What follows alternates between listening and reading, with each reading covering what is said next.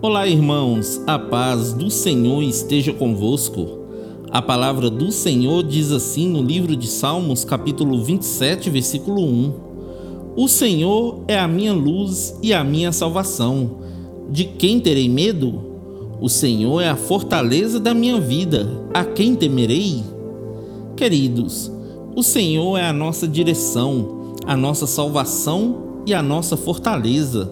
Nós precisamos ter a mesma confiança que o salmista, queridos, e crer que, ainda que um exército nos cerque, o nosso ser não se entregará ao temor.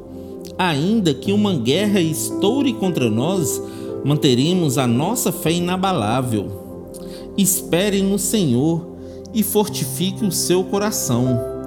Quem deve se preocupar são os nossos inimigos, porque eles serão derrotados pelo Senhor. Amém? Que Deus abençoe você, sua casa e toda a sua família. E lembre-se sempre: você é muito especial para Deus.